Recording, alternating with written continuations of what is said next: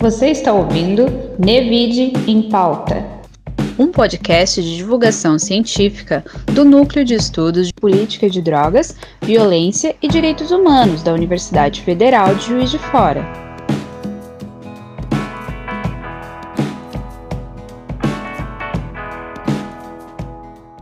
E o Nevide em Pauta ele abriga então o laboratório de modalidades diferenciadas de ensino, no qual é, nós procuramos, é, nesse espaço, trabalhar né, numa interface dentro do, das normativas dos direitos humanos, tratar como o ensino de sociologia está sendo realizado nesses espaços que, enfim, de atuação dos grupos socialmente diferenciados. Então, nesse sentido, é, essa live, ela né, é, foi, é, passou né, por, uh, recepcionou, na verdade, é, vários convites né, de, de, professores, né, e, enfim, nós também fizemos convite de várias redes de professores, tentando pensar um pouco como essa questão das modalidades diferenciadas vai abrir um espaço de discussão no âmbito das licenciaturas também. Né? Então, de certa forma, essa é uma lacuna que a gente percebe, é, é, de alguma forma, está né, tá colocada nos cursos de licenciaturas, é, e que a gente, de alguma forma, tenta é, trazer esse debate ou refletir sobre essas perspectivas que a gente acha importante, dotar né, os, uma formação de professores que, de alguma forma, oriente né, é, para essas modalidades diferenciadas. Bom, então, é, eu vou, então, iniciar apresentando a Fabiane. A Fabiane é Fabiane Medina, ela é a Ava Guarani, professora da Faculdade Intercultural Federal de Grande, da Grande Dourados, né, no Mato Grosso do Sul, é isso? isso. É, ela é coordenadora também do Núcleo de Assuntos Indígenas da Universidade, que é muito interessante, porque parece que é um órgão suplementar é, no âmbito da, da Federal de Grande Dourados, que com a finalidade de sensibilizar a comunidade acadêmica com relação às diretrizes de uma educação intercultural. Bom, boa noite, Fabiane, muito obrigada por você estar participando dessa live, nós agradecemos, é um prazer enorme ter você aqui e muito obrigada mesmo. Antes da gente iniciar, você pode fazer suas palavras iniciais. Bom, boa noite, Rogéria.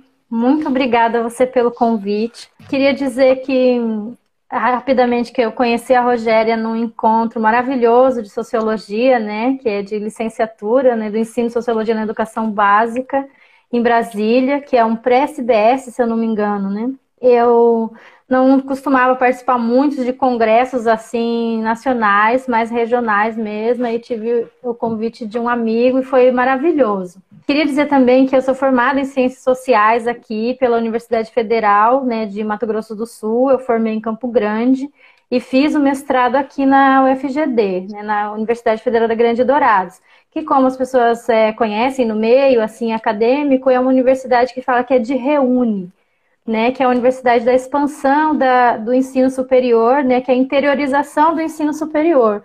Isso foi muito importante para todo mundo, para mim especialmente, que eu pude fazer então meu mestrado de sociologia dentro de uma universidade que trabalha com movimentos sociais, quer dizer, até então trabalhávamos com movimentos sociais, né? Então eu sou assim fruto dessa política. Então eu sou muito feliz e contente com essa política. Eu, eu vislumbrei assim possibilidades que eu não via antes. Quando eu entrei na, na federal, é, aqui na Universidade Federal, não, não tinha em Campo Grande não tinha esse recorte, né? isso, é, isso é novo, isso é de uma política recente, então eu conheci assim possibilidade de trabalhar, então é, não com a, exatamente com a temática indígena, porque eu nunca trabalhei com a temática indígena, né? Então eu comecei a trabalhar assim mais com a minha identidade indígena, que até então não cabia dentro da universidade, desses, desses espaços. Então eu fiquei assim é, muito feliz porque eu formei é, só como bacharel, né? Aí depois eu fiz então a licenciatura e eu me apaixonei assim pela, pela sala de aula, né? Da, da pela licenciatura de sociologia, que os cursos às vezes formam a gente muito para a parte de pesquisa, que é legal, mas eu sinceramente acho que a potencialidade da sociologia aqui nessa região, por exemplo, né, ou para essa modalidade diferenciada, como a Rogéria, né, sinalizou naquela vez no congresso, eu achei maravilhoso. é exatamente isso, é a gente procurar uma identidade para a licenciatura de sociologia no Brasil, né? Que eu acho que não, não conseguiu ainda, não conseguiu-se ainda, né? Uhum. Minhas palavras iniciais são essas, e eu também agradeço bastante o convite. Tá certo. Eu inicialmente ia falar, pedir para você falar um pouco da sua trajetória, que você já de alguma forma destacou, mas é, é importante a gente é, fazer esse destaque, né? Assim, você, como Água Guarani, uma pessoa que estudou até no nível de doutorado, se tornou uma professora universitária, é, em tese, né, é, isso deveria ser uma expressão comum, né, numa, é, dentro de, das opções que as pessoas fazem para as suas trajetórias, né, não deveria ser nada de excepcional, mas para a condição indígena isso passa por uma, uh, por uma conotação especial, né, e eu falo isso é, nas duas perspectivas, parabenizando, né, reconhecendo né, isso como um dispositivo muito valorativo, por outro lado, também como quase como uma denúncia. Né? Então, é, eu gostaria de chamar a atenção também, é, já que você destacou né, um pouco dessa sua trajetória, mas o que, que isso significou é, para a nação indígena, e, enfim, para os seus pertencentes, né? o que, que isso é, representou em termos simbólicos para é, o povo guarani. Bom, então, a minha trajetória é bem comprida, né? Para chegar na universidade foi assim bem difícil. Eu, por exemplo, eu comecei a graduação já com 27 anos, né? Então eu tenho 42 anos hoje. Então eu é, não era a minha condição na época de menina, né? Fazer faculdade, imagina, era, nem nunca passou pela minha cabeça. Eu não terminei o ensino médio, eu fiz o EJA, né? Na época era é, supletivo. Então eu fiz né, o supletivo, que agora é EJA, né? A desafiei, assim, entrar na universidade, nem sei porquê, eu acho que eu tive um sonho, assim, um sonho de, de estar na universidade, mas um sonho mesmo, uma visão, né? E aí eu, de repente, abandonei tudo, assim, eu trabalhava eh, com venda, telemarketing, eu falei, quer saber, eu quero fazer universidade. Resolvi, tá resolvido. E aí todo mundo achou tudo muito estranho, assim, da minha parte, porque por exemplo, eu fui alfabetizada em Campo Grande, eu nasci numa aldeia urbana, né, em Campo Grande, Mato Grosso do Sul, e eu fui alfabetizada para assimilar e adquirir os códigos nacionais, né? E deixar restritos os códigos da identidade indígena. Então, tinha uma língua materna, né, a gente precisou migrar para o português, porque não tinha, né? Como agora a gente está falando de uma educação escolar indígena que valoriza a cultura, não tinha nada disso. Eu sou de 78, fui, eu fui é, alfabetizada em 80 e poucos, né?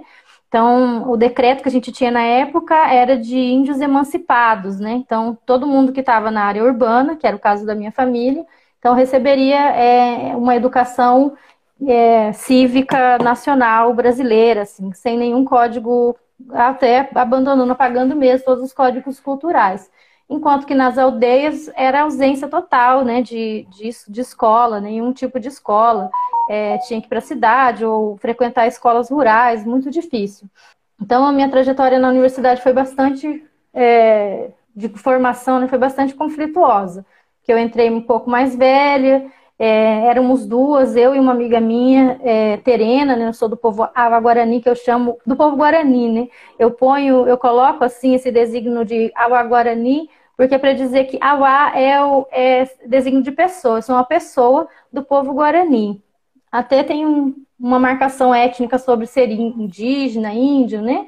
E eu, por exemplo, não sei como, não sei assim me relacionar com, com ser índio, né? Porque eu sempre fui guarani. Aí, em alguns espaços, eu sou índia, outros espaços indígena, outros espaços uh, termos pejorativos, como bugre, aqui nessa, nessa região. Mas, assim, a minha identidade mesmo sempre foi guarani, assim como cada um de, das nações tem a sua é, identidade dentro da sua nação e cultura, né? Aí, então, eu minha, foi, foi difícil também na graduação acompanhar, né? Toda a discussão das ciências sociais. Eu escolhi logo ciências sociais, que é um curso bastante teórico, de coisas que eu não conhecia mesmo. Mas eu fui achando interessante, me aproximei muito do gênero, né? E hoje eu pesquiso o que eu chamo de feminismo indígena e um debate sobre se ele existe ou não existe. Eu acho legal esse debate. É, eu entrei no doutorado pelas ações afirmativas da Unicamp, né, que é reserva de vaga para povos indígenas no doutorado de ciência política, porque é, sempre tem também uma demanda por educação ou uma demanda por, por antropologia, né, dos povos indígenas. E eu queria ficar na parte da educação, mas não queria abandonar a política, porque a gente percebe que todos esses regulamentos eles são políticos, né? Então eu achei isso importante. Então a minha trajetória mais ou menos essa e o que, que representa, assim, para mim representa um, um grande desafio agora de depois de formada, né? Agora professora como é, professora da universidade, de conseguir materializar tudo isso, porque não não são coisas assim que estão sistematizadas ainda, são eu considero que são ideias e algumas normativas, mas que na prática é muito muito complicado, até mesmo ocupar o lugar da universidade como professora indígena é conflituoso. Exatamente por outros pontos que a gente vai discutir, né, de como que a sociedade brasileira construiu essa imagem do que, que é índio, né? Parece que não é uma pessoa, então é bem complicado. Mas uhum. para nosso, nosso, nossos parentes, assim, em geral, é uma conquista muito grande, né? Que eu, que eu carrego com bastante responsabilidade, levo muito a sério, porque realmente é, são assim passos que a gente dá hoje para melhorar as coisas no futuro, né? Então, assim, uhum. meus filhos hoje já usufruem bastante, né? E, e, e a, essa geração já usufrui, usufrui bastante, mas eu espero que meus netos tenham, assim, muito, muito menos dificuldade que eu tive e que automaticamente minha mãe, minha avó, que não estudaram, né? Tiveram. Eu sou a primeira graduanda da, da, minha, da minha família, né? E doutora, claro, você é a única, parece, porque é, alguns fizeram graduação, mas não é tão, não é tão fácil, né? Continuar na carreira acadêmica. Para mim mesmo, não é fácil, é muito, é muito difícil, muito complicado. Eu não tive bolsa no doutorado, coisas assim, né? Que a, uhum. a, a política ela é feita, mas não tem como, não tem um respaldo, né? Pra, a gente tem que ir nela sem conseguir, sem ter assim. É, condições, né? Assim, é, igual às outras pessoas. A gente acostuma, uhum. porém, isso é um grande preconceito. É, então, você chamou, já, já chamou um pouco a atenção com relação a essa, a essa representação né, que o índio tem na sociedade brasileira, e aí eu fiquei pensando um pouco, é, enfim, nessa, nessa ideia, e aí por isso que eu é, o Brasil é um país constituído na sua origem pelas bases da cultura indígena, né? É, por que, que, a questão indígena no Brasil ela é tão mal resolvida do ponto de vista da sociedade branca com relação aos grupos comunitários indígenas? Parece uma pergunta óbvia, né? Mas é assim, hum. é, é, o óbvio parece estar sendo, né, é, de alguma forma, parece que a gente está precisando inventariá-lo, né? Então, hum. assim, acho importante trazer essa pergunta é, e que, de, e, e, de certa forma, é, até que ponto o processo educativo ao longo da história da educação contribuiu, né? Porque eu lembro muito bem que você tinha duas perspectivas, né, na, na representação, né, dos índios no Brasil. Uma é, romantizando o índio, o índio né, é, na necessidade de preservá-lo, enfim, né, quase que numa ideia muito paternalista, é, uhum. e ora trabalhando com inventário preconceituoso e hostil. Então, essa, digamos assim, seria uma, uma representação que, de alguma forma, passou né, pelos dispositivos educativos, de certa forma, porque, né, ou melhor, para você nos explicar uh, por que, que isso passou a ser uma questão de direitos humanos. Bom, essa pergunta é bastante complexa, é uma tese, né, Rogéria? Mas a gente não é sempre que a gente tem disponível uma pessoa como você para explicar para a gente, né? Assim, de uma claro. forma muito, né? Então a gente aproveita. Eu imagino. Então, eu estou tentando discutir isso na minha tese, inclusive. Depois eu convido vocês para ler. Bom, então essa relação conflituosa, né, que você chama, mal resolvida, né, que você chama, e é curioso, é bastante curioso. Você sabe que eu tenho 42 anos, eu acho que tem uns 20 que eu penso nisso, uns, mais uns 25. E eu ainda não consegui entender. E eu pergunto, porque eu sou muito curiosa, então eu pergunto muito para as pessoas, de várias maneiras, né? Eu fico fazendo vários tipos de pergunta, que é a mesma pergunta. de por que, que elas têm essa questão tão mal resolvida, né? Da, da, de existir um, uma pessoa índia, uma sociedade indígena dentro de uma sociedade é, brasileira nacional, né? E aí eu me espanto, inclusive dentro das ciências sociais, isso é espantoso, porque as ciências sociais estuda tanto o que, é nação, o que, é sociedade, entendeu? O que, que é, é, enfim, império, o que, que é Europa.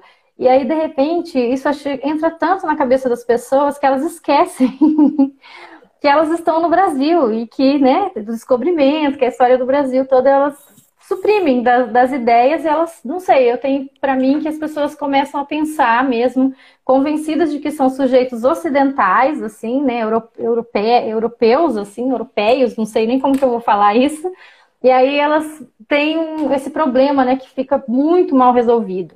Eu passei esse período em São Paulo, né, do doutorado, passei cerca de dois anos, ou um pouquinho mais em, em, em Campinas, e eu comecei a trabalhar com formação de professores, né? Por causa exatamente dessa demanda do desconhecimento e tal, né? Que foi, que é fruto de um apagamento, que é de uma política de, de, de nacionalidade das novas nações. Isso parece que está, pelo menos assim, hipótese já está sendo mudado, né? Essas percepções eu fico assim com esperança. Bom, e as pessoas em Campinas me perguntavam, me falavam muito sobre eu tenho uma avó, eu tenho um avô, alguém na minha família é indígena, né? Assim, me falando com surpresa, né? E eu fico, eu ficava pensando assim, mas é claro que você tem alguém na sua família que é indígena, né? Porque não tem como nesse país não ter tido, né? Esse, é, é, é, tipo, não ter tido esse cruzamento de, de informações que é, tipo, a, todas as pessoas que vieram parar aqui com as pessoas que já estavam aqui, que eram, são pessoas indígenas, né? Então as pessoas, é, elas... E eu também percebi que é, é fruto, né, desse apagamento mesmo, como eu te falei, que até tentaram apagar a minha identidade, como te falei, na educação escolar, é, de que as pessoas é, esquecem quem, qual que é o nome dessa avó, avô, da onde que veio, chama de Índia ou de índio, entendeu? Sendo, sendo que ele, pelo menos se soubesse de que nacion, nacional, nação, né, de que etnia, vamos falar assim, indígena, pelo menos saberia, saberia falar um pouquinho mais de geografia, né? Porque cada, é, cada etnia está num lugar específico no Brasil, está numa região. Então, eu acho que isso tudo foi eu, ah, eu acho lamentável ter perdido esse tipo de. esse fio da meada da educação no Brasil, né? Que a gente tem muita dificuldade dos alunos e adultos, inclusive, com geografia, história, né? Então, isso foi tudo suprimido, assim. Então, eu acho bastante complicado. Aí você falou óbvio, né? Parece óbvio, mas não é. Não é óbvio porque as pessoas realmente é, ignoram isso terminantemente, né? E aí a expressão mesmo da, é, da manifestação a respeito do índio, estar perto de um índio, quem é o índio, como que é o índio, o que, que o índio faz, entendeu? Ela se, se expressa então dessas duas maneiras, como você falou. Uma romântica, né? Aí eu vou falar assim um pouco que é tem a ver com a escola de antropologia, né, com a área da antropologia, que é lamentável não ter uma área de antropologia brasileira, né? As escolas são, são todas ainda eurocêntricas, né? Bastante eurocêntricas, é muito a antropologia é muito difícil de ser modificada, eu percebi, ela tem assim um cânone muito complicado de, de ser mexido, né? O, os, os, os clássicos são muito dogmáticos, assim, né? Referenciados como dogmas, então eu percebo que essa, essa, essas escolas né, criaram uma ideia sobre o que é índio, né? Então, tem quem se aproxima mais dessa ideia, então tende a romantizar. Eu até discuto na minha tese que são pessoas que, que dividem o preconceito delas, que sempre são preconceituosos, mas eles são de dois tipos. Ou são essa parte do ódio, né? Essa parte que é, essa parte que é selvagem, está roubando terra, roubando a nossa própria terra. Né? Essa parte aí que a gente se expressa bastante nesse governo agora, que a gente está vendo, né? que eu não preciso nem comentar tanto, ele fala por si só, né? todas as, as barbaridades que ele é, expressa de preconceito, enfim. É, e o outro também que eu chamo de benevolência, que é aquele que, que ajuda, sabe? Que vê o índio na caridade, na assistência social, nos problemas de saúde. Então, eu discuto também na minha tese como, por exemplo, a mulher indígena sempre vai parar nas áreas assim, de gênero, feminismo, vamos dizer assim, né? Naquela mesa da saúde, precariedade, vulnerabilidade, entendeu? Nunca é, tem um espaço onde a pessoa pode falar sobre si, sobre né, quais são as suas perspectivas de democracia, de saúde, né, de, de, direitos sexuais reprodutivos, entendeu? Que é a minha área mais, né, como te falei, é próxima do gênero. Então, essa, essa também essa linha da benevolência, que é, eu acredito que tem a ver com essa romântica, né, que é paternalista, de preservar a cultura e tal, acha sozinho, eles acham sozinho, nem consultam a gente. Que a gente estudar, usar celular, viajar, morar na cidade, sabe, ser alfabetizado, inclusive, por uma, por uma escola, né, que não indígena, ou como se que tivesse escola indígena antes e tal, isso, fosse, isso vai apagar a cultura e a identidade da pessoa, entendeu? Ou do grupo indígena em questão. A gente tem 500 anos já, mais de 500 anos de colonização, né, claro, é, conseguiram dizimar muitos, mas na força mesmo, na força da violência física e tal. Tem bastante danos psíquicos, esse da é, epistêmico, né, esse da pagamento epistêmico, mas não quer dizer que, que a pessoa que não está em contato direto com a aldeia e tal, ela perca a sua identidade, entendeu? Então, essas pessoas, elas tendem muito a, a romantizar dessa maneira. E aí, as pessoas que estão é, em situação, né, assim, de aldeamento, elas são vistas, então, com uma capacidade inferior né? Até e as pessoas, inclusive, eu acho engraçado esse tipo de preconceito da benevolência que eu falo, que eu chamei assim provisório só para eu poder elaborar melhor, é que mesmo elas, elas, elas é bem, é bem assim, como que eu vou te dizer, contraditório. Mesmo elas separando a pessoa indígena que está na cidade, em contexto urbano, da pessoa indígena aldeada, que pouco sai ou de pouco contato, entendeu? Ela ainda expressa um tipo de maneira de, de percepção de atribuição de incapacidade no trabalho. Por exemplo, eu sou professora, né? Sou quase doutora. E as pessoas ainda expressam alguma, algum medo, algum receio da minha capacidade de fazer aquele serviço, entendeu? Isso é muito interessante, assim, eu fico, eu fico observando, né? eu acabo fazendo eu a minha antropologia, que eu fico observando e, lógico, vou tentando, então, é, escrever sobre isso como a minha área é ciências sociais, então eu vou tentando tematizar ao contrário, assim, para explicar para as pessoas, né? O, uhum. Até onde, né? O pensamento colonialista levou a, moldou assim tanto a cabeça da, da, da sociedade que a, a sociedade não consegue, não consegue pensar assim um pouquinho além, né? Um pouquinho é, um, não sei se é a escuta, mas abrir um pouco mais a, mente, né, para perceber o quanto que ela está envolvida e com, com a, a, os povos nativos, os povos originários, né, e o quanto é, ela tem uma, um desconhecimento tão grande, mesmo sendo muito estudada, estudando fora, principalmente. né? Então, eu, eu fico assim, chocada. até, até hoje, assim, mesmo com tanto, já tem mais de 10 anos que eu estou na universidade e eu não paro de me chocar, assim, com coisas assim, né, grotescas e coisas pequenas em relação a esse desconhecimento, esse, esse problema mal resolvido, né, que é o Brasil. Uhum. Bom, a gente está pensando nessa perspectiva da educação, né? Então, se assim, você tem a uhum. Constituição de 88, que, que agregou né, muitos direitos, e aí você tem todo um, né, um movimento né, que, de alguma forma, vai desembocar em determinadas políticas públicas. Em 2009, por exemplo, a gente teve, uh, o MEC promoveu a, a Conferência Nacional Escolar Indígena, e várias propostas foram aprovadas é, um sistema nacional escolar indígena, criação de territórios etno-educacionais, uhum. ampliação do controle comunitário a partir da ótica de cada povo indígena, enfim, várias propostas né, foram é, sistematizadas né, nesse, nessa conferência.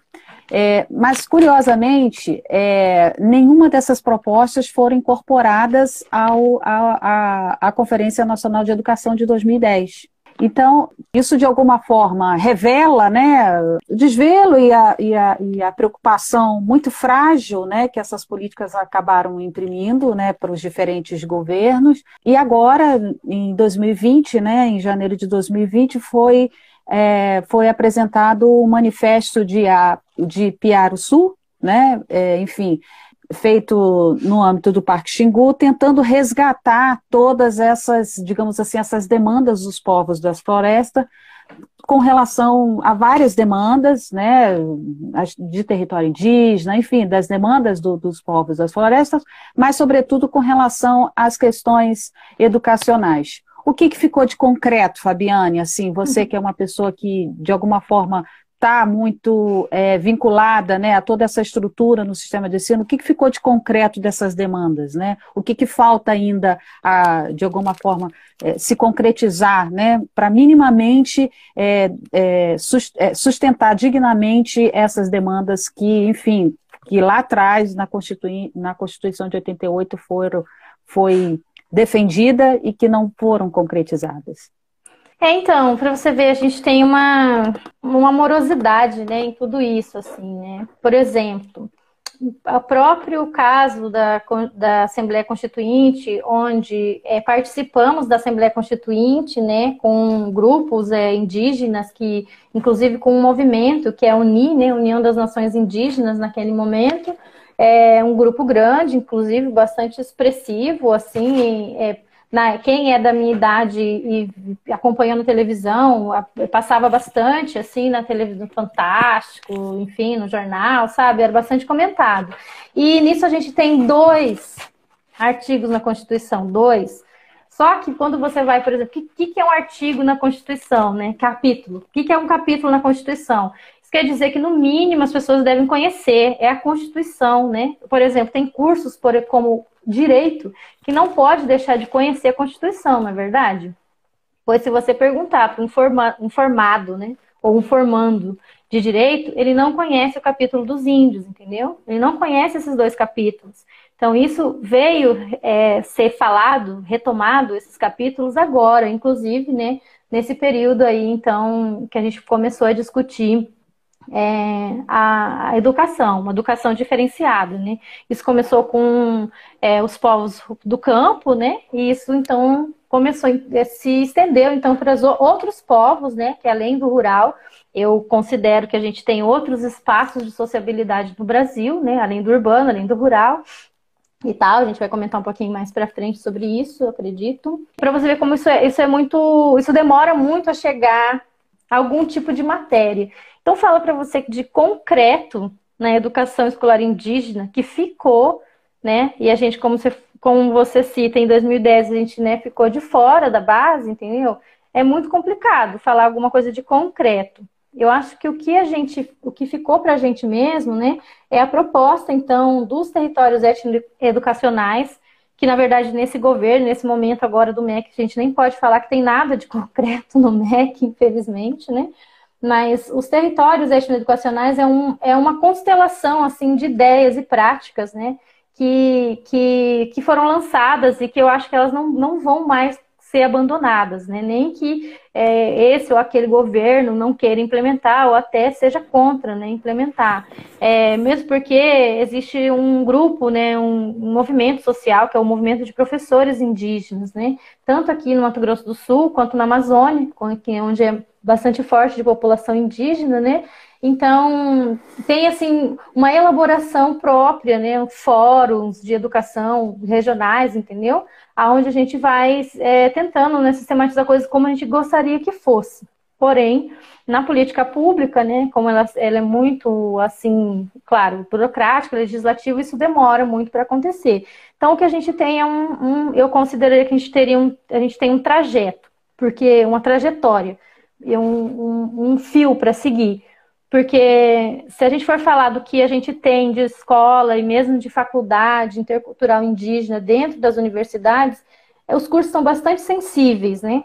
Bastante sensíveis mesmo porque a gente teve uma demanda por formação, a gente tem algum, algum grupo já de indígenas doutores e formados, mas eles não estão empregados, eles não estão colocados nos postos de trabalho para trabalhar né, dentro da educação com a perspectiva intercultural indígena, entendeu? O que está sendo trabalhado hoje é uma perspectiva intercultural antropológica. Aí, como te falei, como o sujeito do Ocidente é um, e a antropologia trabalha com o sujeito eurocêntrico, então a gente fica assim, se é, não se encontra. Muitas vezes a gente fica em paralelo, né? A gente não consegue trabalhar, entendeu? Coisas que vão, assim, demandar realmente né, um impacto positivo dentro da comunidade. Como a gente não consegue trabalhar isso que eu estou falando da universidade, eu vejo meus amigos professores nas escolas indígenas que também não conseguem trabalhar.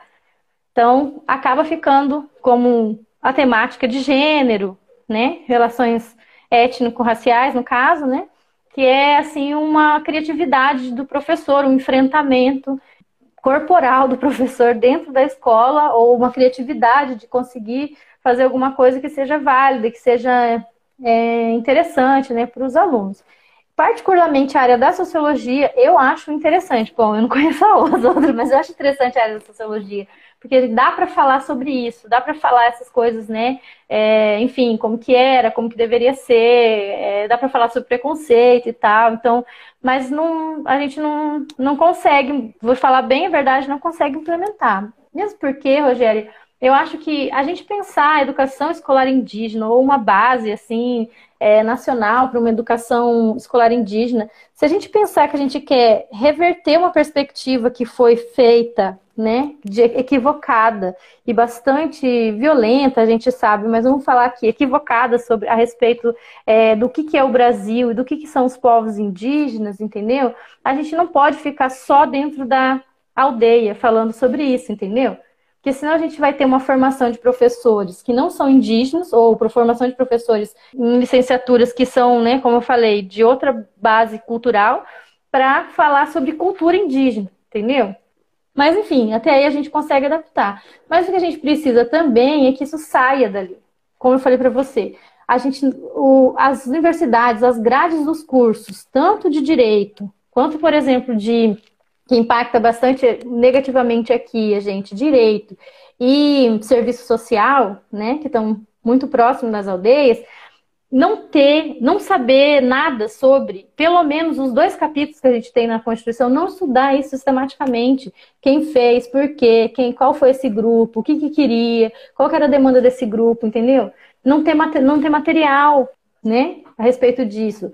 Eu sei que tem alguns manuscritos na USP, mas são poucos a respeito da, é, dessa deliberação dos, do capi, dos capítulos, que foram quatro né, manuscritos e deu é, origem um, ao, ao, texto final e tal. Mas não estudar isso, nem na história, e nem na, na no curso de Direito, e nem no, entendeu? no curso de, de Serviço Social e outros, e outros, né? Também a gente não ter nenhuma abertura, uma formação sistemática de profissionais dentro das aldeias, como da saúde, né? Médico principalmente, sabe?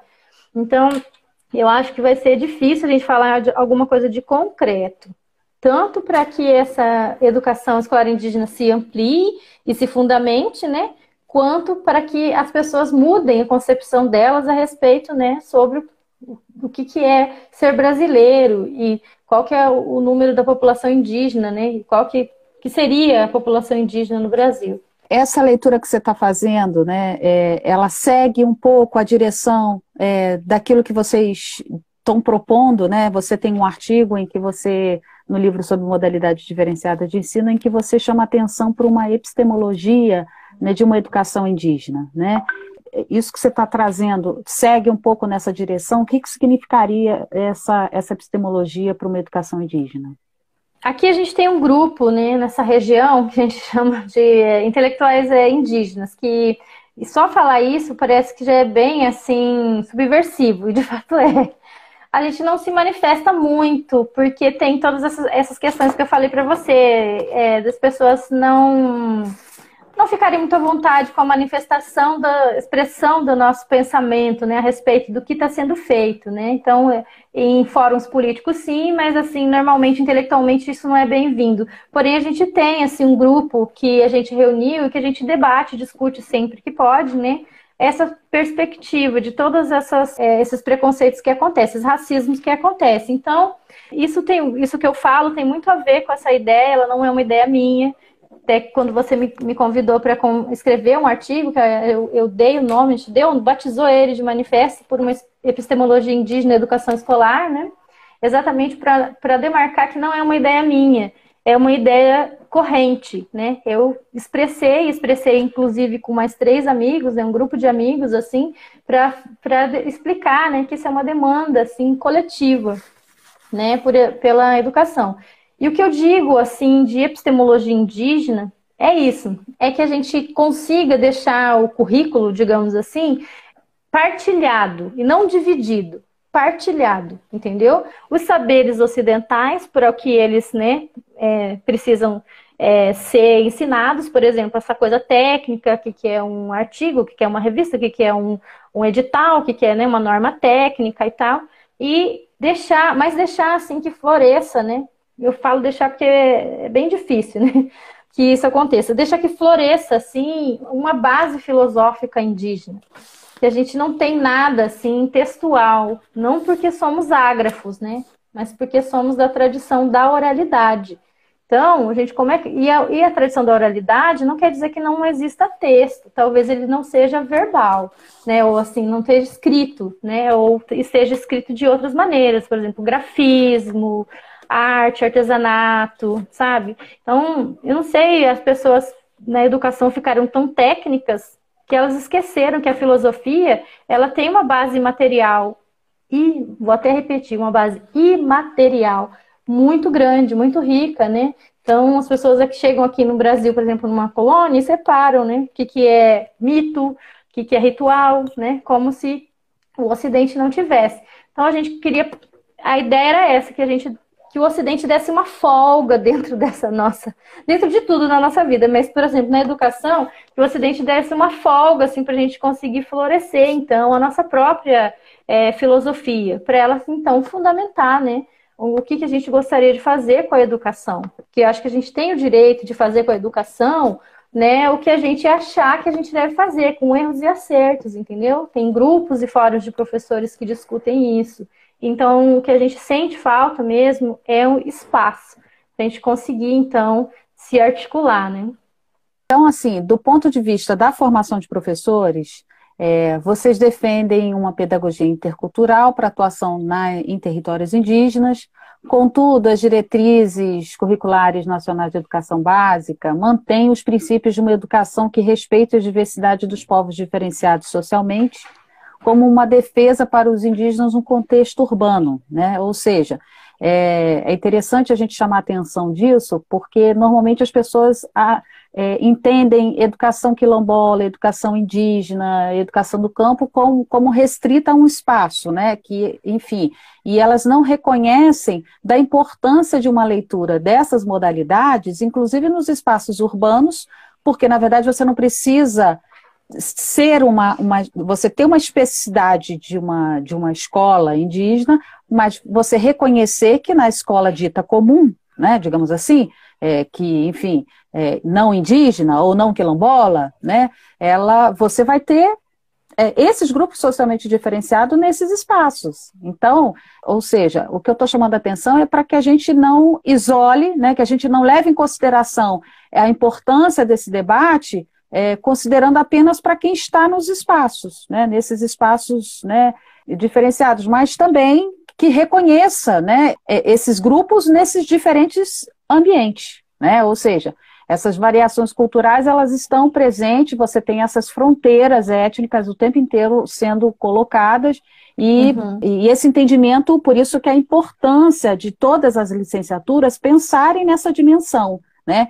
Isso não é uma especificidade para quem vai, ou seja, de uma pedagogia intercultural apenas para os professores que vão atuar nesses espaços mas é uma leitura para todos os professores, porque, de alguma forma, vão, eles vão estar recepcionando é, esses grupos. Né?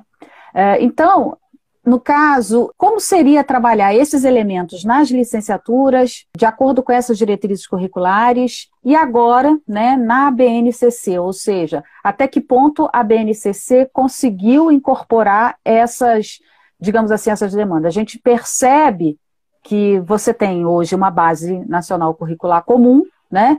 É, que de alguma forma não, não anula as diretrizes curriculares da educação básica, que eu acho que ela é a mais ampla, ela é mais, digamos assim, ela é, ela é um maior referencial para se pensar nessas modalidades diferenciadas.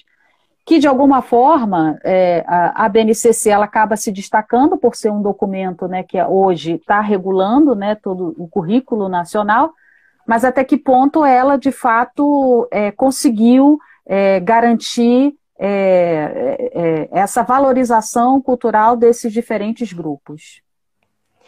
Então, também, como te falei, é tudo muito, eu digo, é, contraditório, né? Ao mesmo tempo que é, é importante, ela só, como te falei, só é possível eu estar tá conversando hoje com você, formada, né? Falando sobre esse tema com você, porque existe, né, essa, é, essa demanda, que essa, né, vamos dizer, essa base curricular que ela é ampla, como eu te falei, que ela permite, né, mas é, também isso ao mesmo tempo também ela cria alguns problemas assim para a gente trabalhar que é que é que eu, eu acho que eu, eu vou dizer que é o conceito de interculturalidade, porque para a gente, povos indígenas, é muito, digamos assim, não digo fácil nem tranquilo, mas é, é viável. A gente já vive interculturalmente com vários outros povos indígenas, né? Que são várias nações indígenas aqui nesse, nesse ambiente, né, nesse território é, é sul-americano, é, latino-americano, é, e, e também a gente, parte, a gente já convive, inclusive, com, com outros pensamentos ocidentais e, e, e, outros, e outras identidades culturais, né? Então, para a gente não seria um problema.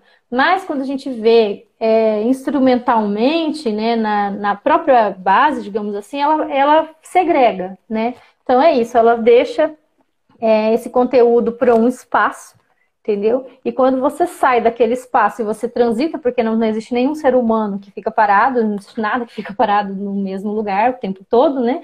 Então você acaba abandonando, né, aquilo, tudo que foi construído. Por exemplo, você é formado num território etnoeducacional. Quando você não existe faculdade, entendeu? Quando você passa para a faculdade, você já entra numa outra, numa outra lógica, entendeu? E também tem aquela velha história que a gente sabe que aqui no Brasil acontece, que é, é tipo uma precarização desse ensino, entendeu? Um, uma que seria uma, deveria ser uma interiorização, mas acaba sendo uma, uma periferização, tipo assim, sabe? Ele acontece como os, os ensinos das periferias, sem nenhuma condição, sem nenhum equipamento, sabe? Sem, com com o, os recursos humanos mesmo, os professores, né? Assim, com bastante debilidade de, de implementar, entendeu? Mesmo o básico do básico, que é estar lá na escola, já é difícil, entendeu? é, uhum. alimentação, etc. Então, isso vai, é, isso vai criando, então, segregando, inclusive dando uma educação que, que, que perpetua o mesmo problema, que você dá uma educação menos, digamos, rigorosa ou menos robusta, né? Não é a mesma que está sendo é, feita nos espaços, é, assim, por exemplo, é, sudeste, nos, nos, grandes centros, né? E se você vai falar que a educação ela te leva para a universidade, a gente cria um problema, que daí você, né, você cria um aluno com um pouco menos de, de digamos assim, de habilidade para esse tipo de, de, é, de exame, que são exames, né, enfim, para entrar para a universidade ou acompanhar. Lá dentro você encontra professores que também ignoram tudo isso, né? Inclusive que acham que é ruim, que está incomodando, que está atrasando, né? A aula e tal. Então, isso que eu falo para você, é tudo acaba ficando tudo muito contraditório. Ao mesmo tempo que tem, ele está assim aos trancos e barrancos, né? Como é que você pergunta? Como é que ele está acontecendo? Eu falo para você, está acontecendo aos trancos e barrancos. Ele está acontecendo. É bom que, que tenha. Eu sou muito defensora de que ele exista, entendeu? Que é muito. Também não tem como você conversar sobre uma coisa que não existe. Então, é importante existir para a gente aprimorar, né? Só que a gente uhum. não pode se dar por vencido de que existe, então pronto. A gente tem que, né, ficar contente com aquilo. Acho que sempre, sempre tem que melhorar, porque senão uhum. a gente não vai conseguir, né, chegar nesse ponto que eu acho que é o que o ponto que o Brasil precisaria muito chegar, que é esse é, se ver como uma nação intercultural, pluriétnica, sabe? É, enfim, plurinacional, não sei, alguma coisa assim. Então, quando acho que quando isso acontecer, não no texto da Constituição apenas, né, que eu digo formalmente, mas quando as pessoas se verem assim, talvez isso a gente tenha menos dificuldade, menos dificuldade de, de conseguir conversar, de conseguir se comunicar, né, nesses espaços educacionais, principalmente. Aí uma uhum. coisa que eu acho interessante, que eu acho que é o terceiro ponto sobre a sociologia, né, que eu acho, por exemplo, o nosso, a nossa área peca muito nisso. Porque, por exemplo, eu, eu venho dizendo já faz um tempo, desde que eu comecei, né, a me dedicar mais a, a essa a essa leitura, assim, de, é, essa área da educação escolar indígena, licenciatura de sociologia, cruzando com educação nas aldeias e tal, eu fico pensando como que a sociologia não pensou no Brasil que urbano e rural não são os dois espaços que a gente tem no Brasil. A gente tem muito mais outros espaços além de rural. A gente tem urbano, rural, floresta, águas, entendeu? Então, todos esses espaços são espaços de sociabilidades, eles precisam ser contemplados, né? Na, no referencial sociológico, porque senão eu vou sempre me reportar para uma pessoa que ela é, né, urbanocêntrica ou sempre com uma, um, uma métrica assim urbana para aquela pessoa, entendeu? E, e aí, e, e, não só a pessoa, mas eu vou formatar tudo em relação a isso, né? Tudo que eu vou ensinar, tudo que eu vou. as práticas pedagógicas, entendeu? Não, não vou desconsiderar práticas pedagógicas que são importantes. E que hoje a gente percebe, eu, percebi muito isso na região de São Paulo, como eu te falei, de Campinas, né? Que as crianças, as, os pais, inclusive, precisam e até procuram alguma coisa diversificada na educação técnica dos filhos, que, que é feito tudo dentro de caixa, que eu digo, de, de espaços fechados, quadrados, entendeu? Faz tempo que vem, vem levantando esse problema, que, é, que a escola é um espaço muito quadrado, né, para a criatividade do ser humano e tal, que ele funcionou para um tipo de pessoa, quem sabe da ditadura militar e tal, mas não funciona como uma nação democrática, né? Não funciona com espaços democráticos, espaços que querem se ampliar enquanto, né, criatividade e até empreendedorismo e tal. Bom, É isso. Ah, Fabiane, assim, a gente adora, né? Porque esse debate é um debate que, de alguma forma, se incita muitas discussões, né? Tem muita coisa aqui que nós poderíamos conversar, mas, enfim, né? A live ela tem um tempo e eu preciso encerrar. Mas para fechar esse debate, assim, eu gostaria que você destacasse um pouco é, com relação aos livros de sociologia, se de alguma forma, como é que, como é que a questão indígena é tratada, se você considera enfim, é, é, correta, ou pelo menos assim, né, dentro de uma dignidade intelectual que você entende né, é, é ser é, é, apreciativa, e, e, o ensino de sociologia, né? Ou seja, como é que o ensino de sociologia nas, nas, nas escolas indígenas, como é que essa questão é tratada e de que forma ela pode ajudar nessa empreitada, né? Nesse formato de uma, de uma epistemologia, né? É, de uma, uma educação indígena. Como é que, de alguma forma, as ciências sociais e o ensino de sociologia, né, sobretudo no, no ensino médio, ela pode contribuir para essa, digamos assim, para essa empreitada, né, de vocês.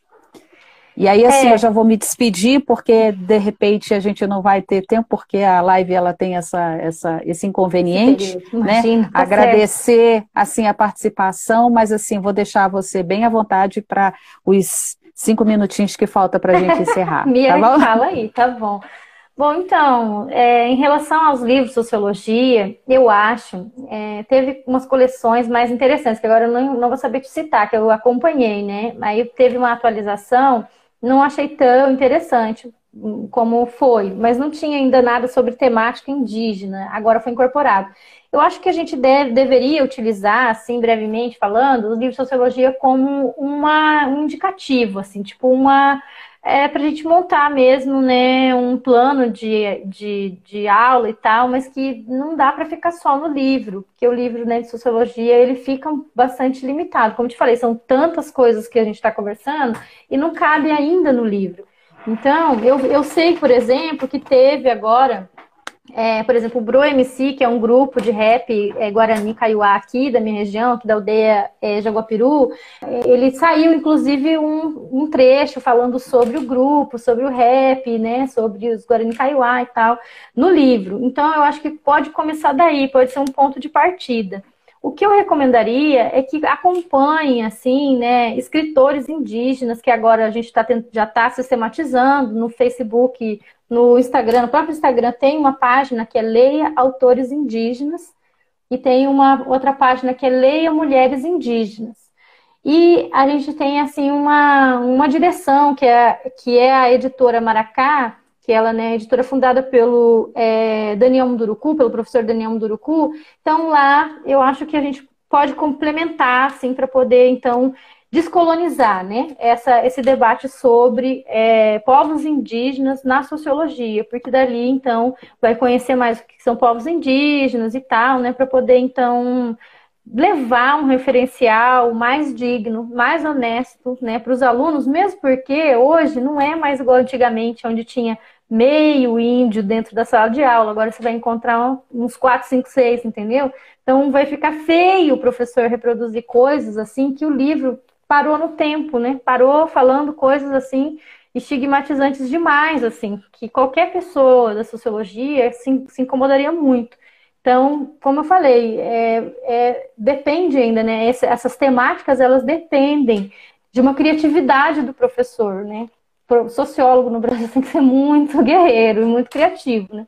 para conseguir implementar. Então, eu, eu diria isso. E eu é, apelo assim, para as pessoas que trabalham com livro didático que se aproximem mais né, dessa, dessa nossa discussão para conseguir, então, é, corrigir, né, reverter essa, essa perspectiva ruim que ficou para a sociologia no Brasil e que automaticamente impacta de maneira muito negativa na formação da, dos jovens. É, eu acho que assim o debate foi é, é muito interessante mas eu acho que, assim, só para a gente tem mais dois minutinhos, então a gente pode falar, assim. É só para você chamar a atenção, porque é, é, a educação indígena, ela é tão, ela está tão isolada, né, digamos assim, é, é, ela é tão pouco conhecida, né, para a sociedade branca, que eu gostaria que você é, apresentasse assim em termos curricular, né? Ou seja, é, como é que é o formato para o ensino médio? Vocês têm sociologia, vocês têm antropologia, ou vocês como é que é? Só para a gente fazer uma apresentação assim, é, inclusive se vocês têm uma certa uniformidade, né, em, em diferentes territórios, ou, ou enfim, ou cada estado tem uma particularidade. Como é que é isso? É claro que os estados têm autonomia curricular, mas, assim, no desenho, no Mato Grosso, como é que é isso? Só para você dar esse, digamos assim, fazer esse panorama para gente. É, Mato Grosso do Sul. Mato Grosso do Sul. Então, é um grande problema da sociologia, não sei se é um problema, não sei se é uma liberdade, se é um debate, né? Que é das ciências sociais, entende? Que isso é difícil de chegar a um ponto. Se é. O que, que, significa a gente não ter né, um, uma normativa do, do ensino de sociologia? Significa muita coisa. Significa que a sociologia entrou e saiu do currículo da educação e nunca foi bem-vinda, né, nem bem vista, agora corre o perigo de sair novamente e tal. Então, não, não, não é, e aí você fala assim, de, né, é, novos professores atuando em terra indígena, poucos indígenas que são professores de sociologia. A sociologia sempre é, é ministrada por outros, por outros especialistas, né, especialistas que não são da área.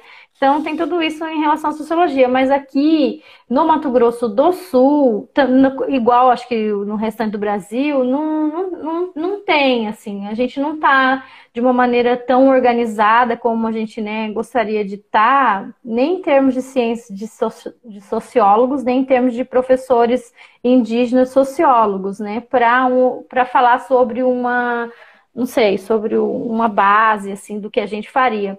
O que eu acho que é, é muito, o que, que, é o empoderamento que eu acredito né, do professor é, de sociologia dentro da escola indígena é porque a gente sabe exatamente do que, que a gente está falando em termos assim de legislação e história, tanto da sociologia que é mal vista, quanto dos povos indígenas. Então são duas coisas assim, dois limites que a gente tem que vencer, né? Então isso acaba que exige que a gente é, consiga articular melhores argumentos, não melhores, né? argumentos assim, que as outras pessoas não, não, não levarem em consideração. Então, acaba que a gente é, as pessoas encontram uma novidade e aí a gente consegue algum terreno para trabalhar, mas há, nada ainda que a gente tenha conseguido assim se juntar para, né, aqui no Mato Grosso do Sul mesmo, é, os sociólogos são muito dispersos, são bastante assim, eu vou te dizer bem a verdade, bem perdidos em relação à própria história regional e tal. Eu, eu fiz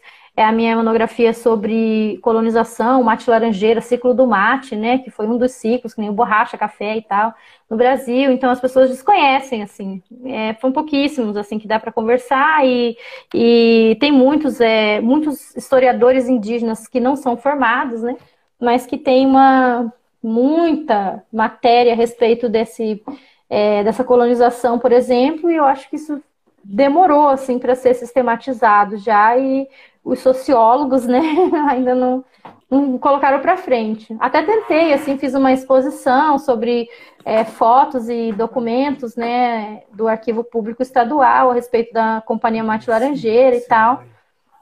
Mas é isso, acho que a gente precisa mais conversas como essa. Obrigadíssima, amiga. Ah, olha, foi um prazer enorme conversar com você. Agradeço a participação das pessoas. Dizer para vocês que também esse, essa live ela vai estar disponibilizada depois no podcast. Depois a gente deixa aí no Instagram. Então, enfim, de alguma forma, quem não, não participou, não entrou hoje, vai poder escutá-la, né? Enfim, nas outras plataformas.